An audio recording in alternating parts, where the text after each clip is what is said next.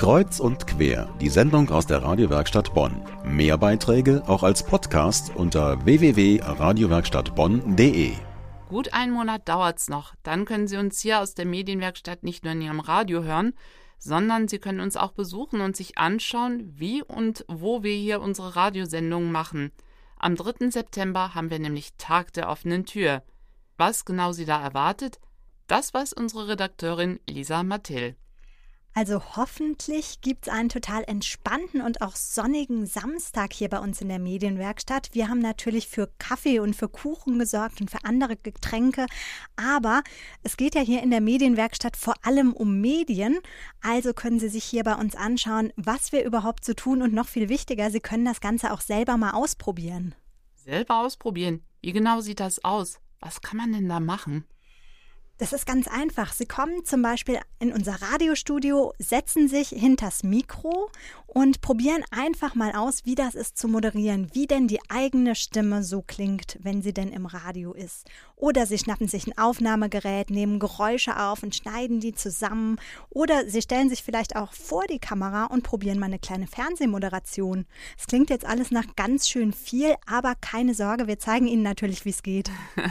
Moderieren, aufnehmen, schneiden entscheiden. Das sind natürlich alles Dinge, die man auch in unseren Kursen machen kann. Warum lohnt es sich denn vielleicht trotzdem beim Tag der offenen Tür vorbeizuschauen? Naja, das Besondere ist, dass man einfach in ganz kurzer Zeit hier ganz viel ausprobieren kann. Unser Tag der offenen Tür könnte also so der erste Schritt in Richtung was mit Medien machen sein. Und danach hat man vielleicht schon eine Ahnung, ob man wirklich so gerne als rasender Reporter unterwegs ist oder ob man sich vielleicht doch hinterm Schreibtisch viel wohler fühlt.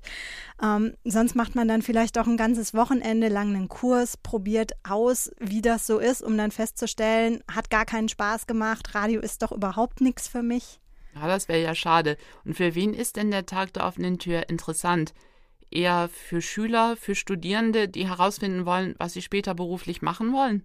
Für die natürlich auch, aber eigentlich ist der für jeden interessant, weil es ist ganz egal, ob sie jetzt 90 Jahre alt sind oder vielleicht doch erst 16 noch in der Schule oder vielleicht will man auch mit der ganzen Familie vorbeikommen.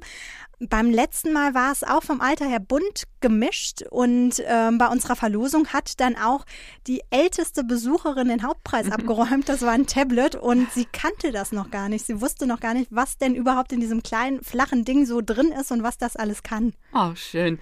Also, Sie haben es gehört, bei unserem Tag der offenen Tür gibt es ein buntes Programm. Und egal wie alt Sie sind, wenn Sie Lust haben, mal was mit Medien auszuprobieren, dann kommen Sie vorbei.